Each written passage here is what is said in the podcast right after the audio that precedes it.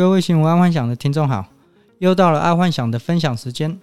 我们来看第一则财经新闻：七月台湾出口创新高。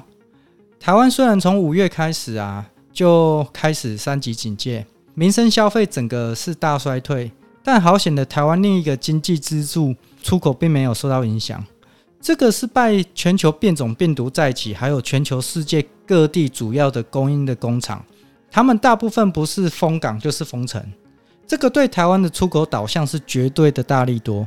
从去年爱幻想就一直说，这几年将会是台湾的天年，只要台湾疫情守得好，台湾非常有机会在这一波得到类似像六七年代台湾及英卡巴的红利时代。虽然说目前并不是有太多人有感觉有这种氛围，但说实在话，从五月份的三级警戒之后，台湾很多的服务业都失业了，就是大部分的服务业啊的人都失业了。但吊诡的是，台湾有很多工厂是找不到人的，他们应征不到人。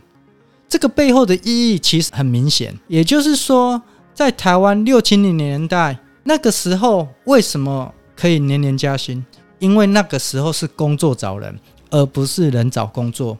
目前台湾也开始慢慢浮现这种感觉，但在那之前，停滞性通膨可能会优先在台湾炸开。爱幻想在今年年初就有说到，就是说，因为全球为了抵抗新冠病毒而疯狂的在印钱救市场，那个后果肯定就是会造成大通膨嘛。而目前已经开始有这种感觉了。不知道各位听众是否有觉得这半年钱有变薄？爱幻想是有觉得啦。好，再来是娱乐新闻：吴亦凡被曝美国选妃未成年少女，名律师收到求助。自从吴亦凡的事件爆开来以后，真的是墙倒众人推，现在连美国那一边也要联名状告吴亦凡。但说真的，从吴亦凡喜欢未成年少女来看，只有两种状况嘛。要么他有处女情结，要么就是因为他的牙签问题，所以才要找未成年的。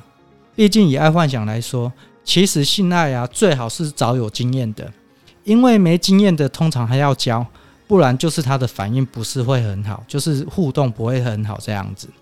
而吴亦凡会喜欢找未成年的，肯定就是他的牙签问题，不然他干嘛老是跟那些女生说我很大，你忍一下？也就是这样。吴亦凡会找未成年，就有脉络可循了。假设当他这样子对一个轻熟女这样说：“哦，我很大，你忍一下。”那个轻熟女可能会跟吴亦凡说：“哦，所以你进来了吗？”对于有经验的人，在做这种事的时候，你不需要说“我很大，你忍一下”。重点是在那个过程。再来是运动新闻：足球梅西三年约正式加盟巴黎，豪华先发十一人瞄准欧冠。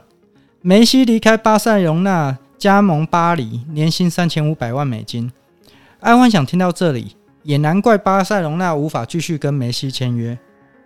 毕竟光薪水就三千五百万美金，这个都可以在台湾养一支球队了。虽然说梅西可以带来可观的收益，但相对的，假设支出大于收入，基本上也无法避免公司做出裁员或者是切割的动作嘛。再以三千五百万这个来说，如果以在台湾有三千五百万的收入，可能都是一些上柜的公司了。那梅西的出走不太奇怪了，因为当初爱幻想还在觉得。蛮奇怪的，因为毕竟梅西他从十三岁就加入了巴塞隆纳队，然后替巴塞隆纳队拿下了很多冠军，然后一直也没有换球队，就一直待在巴塞隆纳队。照理说，该不管怎么样都要把这个精神支柱给留下来。那今天他会跟他切割，肯定也是有一些原因嘛。那今天这个原因其实就很明显，就是真的是薪水太高。再来是国际新闻。美国研究青少年打 BNT 疫苗，罹患心肌炎的几率增加十四倍。美国现在开始加强对青少年打 BNT 疫苗，但有研究发现呢，青少年打 BNT 产生的心肌炎是老人的十四倍。虽然说产生心肌炎不会造成太大问题，你只要去打这个 BNT 疫苗，你去医院打嘛，如果有问题马上在医院处理，其实不会有造成太大的问题。但以目前所有疫苗当中，也只有 BNT 疫苗可以注射，这样看来，口服特效药真的要赶紧出来，因为打了疫苗也不能保证不会感染病毒啊，只能保证不会产生重症。所以那也就代表，在口服特效药出来之前，也不行坐飞机到处旅行了。也就是说，真的可能要等到二零二三年，或许才会看得到全球观光旅行的复苏。我之前是说，很多国家打完了两两剂的疫苗就可以到处旅行了嘛。可是以目前看来，除非口服特效药出来，就像好像之前的克流感嘛，就是专门就是在处理 A 流、B 流的那种克流感，那个出来之后，就是特效药出来之后，才有机会全球观光旅行的复苏。不然，大部分时间可能还是会留在自己的国家玩呢。不管哪一个国都一样，毕竟现在已经有事实证明。就算你打了两剂的疫苗，你还是会感染，所以有点麻烦。好，再来是第二则国际新闻。这个第二条国际新闻还蛮大条的，就是说纽约州州长古莫丑闻缠身，黯然的下台。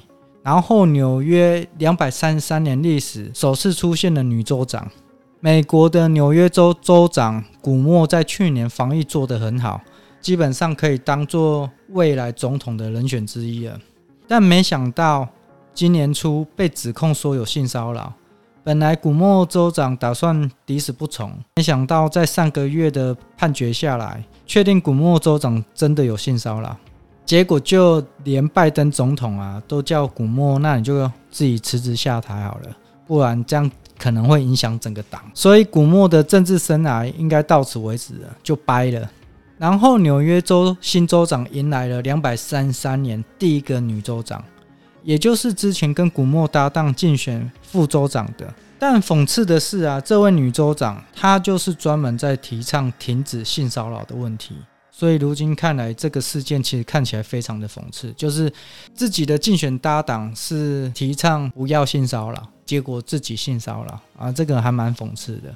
好，再来是生活新闻，易开罐拉环有小洞。不知道听众对于你们在喝可乐的时候打开易开罐拉环有没有觉得很奇怪？为何易开罐拉环要有一个小洞？虽然网络上有很多的解答，但今天爱幻想才知道，那个小洞其实最好是用来固定吸管的。通常当吸管插入刚开封的可乐，那个吸管都会浮起来，然后再遇到开车的时候，有时候吸管就会碰到或者是掉出来。但若是利用易开罐的小洞来固定吸管，就没有这个问题。爱幻想今天算是又学到一个生活冷知识，但这个冷知识我觉得还蛮实用的，因为今天爱幻想就实际的测试，还真的可以固定吸管哦，还蛮好用的。好，再来是健康新闻：高感染族群跟高危险族群，全世界目前都把注射疫苗对象往往都搞错了。目前，全世界大多数的国家疫苗施打都由老年人开始施打，因为他们属于高危险族群。但既然医学定义老人为高危险族群的话，就应该先施打高感染族群才对。毕竟，高感染族群大多是年轻人。年轻人因为有大量的时间在上班、交际、应酬、上课，相对的接触的人就多，应该是被优先施打才对。对年轻人的抵抗力比较好，对于疫苗的副作用也会相对的抵抗会比较好，因为这些疫苗一年就研发出来嘛。不然，相对于高危险族群，有时候打完疫苗就死掉，真的不知道是因为他们原有的疾病死掉，还是因为打了疫苗而死掉，这个真的很难判断。结果现在台湾陷入了年轻人都无法打得到疫苗的窘状。因为之前到台湾的疫苗都先打了高危险族群，这个说实在话，其实还蛮无言的。好，那今天爱幻想就分享到这，记得帮爱幻想按赞加分享哦。晚安，拜拜。